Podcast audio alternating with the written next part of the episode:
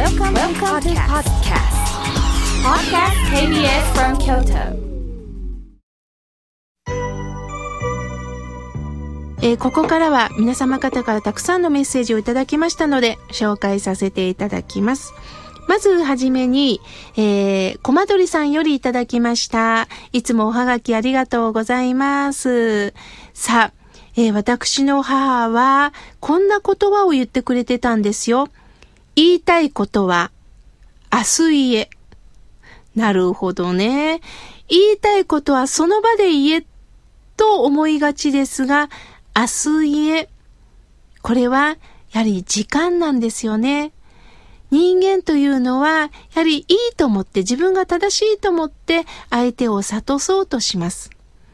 またタイミングを逃してはならぬということで瞬時に言おうとします。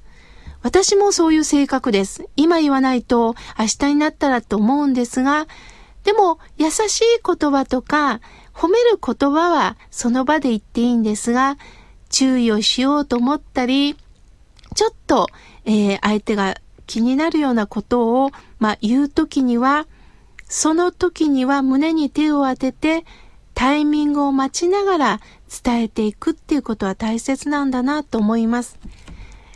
このコマドリさんのお母さんがおっしゃってた言いたいことは、ちょっと待って、胸に手を当てて、時間とタイミングを見ながら明日言えという意味なんですね。素敵な言葉をありがとうございました。さあ、続いての方です。えー、のりこさんよりいただきました。みょけいさん、いつもラジオで励まされています。そしてみょけいさんの日帰り法話もいつも読んでいます。みょけいさんはマッサージがお好きなんですね。私も行きつけのところがあります。ひどい時には特に行きます。くれぐれもお体大切に。そして、妙慶さんの京都新聞の暖流もいつも読んでおります。すごく身に染みますとのことです。ありがとうございます。えー、私はマッサージも行きますが、あの、鍼灸も行きます。で、もう鍼灸が終わった時には血色がいいんですね。疲れが一気に取れます。その他ね、えー、岩盤浴に行ったり、あの、ヨガに行ったり、体のメンテナンスは特に、あの、気をつけております。あの、ヨガでね、面白いなと思ったのが、えー、ヨガというのはね、あの、他の運動に比べて特徴があってね、鏡を一切置かないんです。例えば、えー、他の運動だったら鏡に映る自分の姿勢を見て自分の姿勢を整えましょうって言うんですが、ヨガは自分の内側を見ましょうと教えてくれます。例えば、えー、ストレッチをしながら、ストレッチの姿の自分を見るんじゃなくて、ああ、自分の体はどこを悲鳴を上げてるのかな？ああ、どこを無理してるのかな？どこが硬くなってるのかな？それをしっかり向き合いましょうということをね、あの、教えてくれます。で、面白いのが、あの、皆さん、手は動きますよね。手の指は自分の意思で動きますよね。皆さん、足の指見てみてください。自分の意思でグーチョキパーってできます？手はグーチョキパーってできますけど、足ってなかなかできないんです。私もそのことに気づきました。あの、エナさんというね、インストラクターの方がいるんですが、ミョウケイさん、はい、足の指動かしてください。彼女はグーチョキパーができるんです。私はね、足の指が開かないんです。すると彼女は、面白いでしょ？自分の体でも言うこと聞かんところがあるんですよって教えてくれます。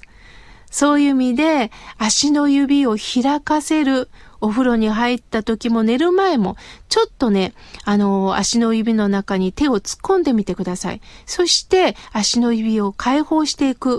これをぜひやってみてください。すごくね、気持ちがいいですよ。はい。さあ、続いての方です。さよこさんからいただきました。妙慶さん、いつもラジオを聞いております。私は迷惑をかけないように生きてるんですが、やっぱり迷惑をかけてきますよね。ヘルパーさんにも迷惑かけるし、息子にも迷惑をかけます。まあ、こうやって生きてるんですね、とのことです。そうです。私たちはね、やはりお世話になってるんですよね。お世話させていただくこともあるけど、やっぱりお世話になってる。それに対して頭を下げていく。これがやはり感謝の心ではないかなと思います。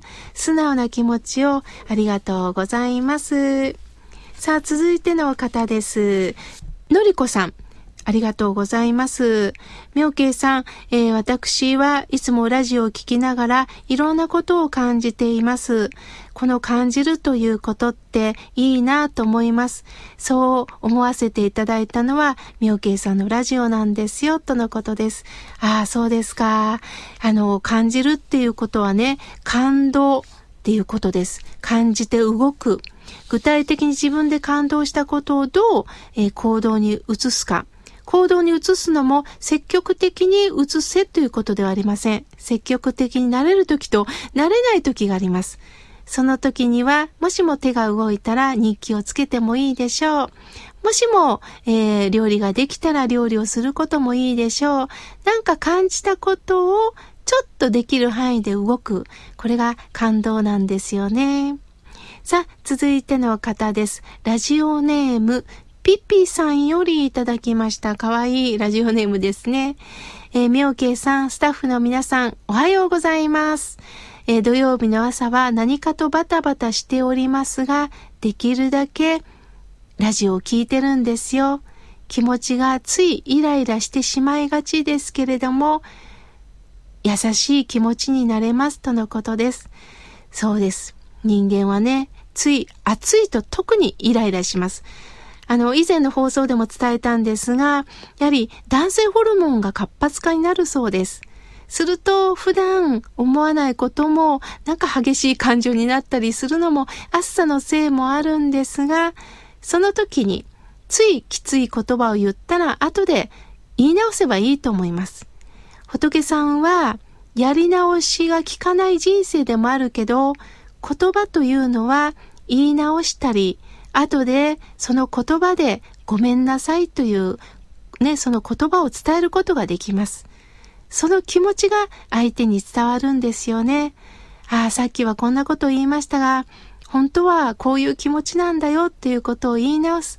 そういった中でお互いがやはり許し合っていけるんではないかなと思います。さあ、続いての方です。えー、琵琶湖さんよりいただきました。いつもありがとうございます。今日も穏やかな気持ちになりながら聞いておりますよ。えー、みょけいさんはいろんな話を私たちに伝えてくださいますね。本当にありがとうございます。とのことです。いえいえ、私自身も、えー、先輩から受けた言葉、また、親鸞上人をはじめ、えー、その時代を生きた方、すべてやはり、えー、お釈迦様の仏教のお言葉を受けて、今の時代に合わせて伝えてくださっております。それを絶やすということはもったいないなと思います。絶やす。灯火を絶やす。やはり、次から次へと、やはり、灯されていくということは、えー、大切なことだなと思っております。これからもいろんな方のお言葉を心を込めてお伝えしますね。皆さん、たくさんのメッセージ本当にありがとうございました。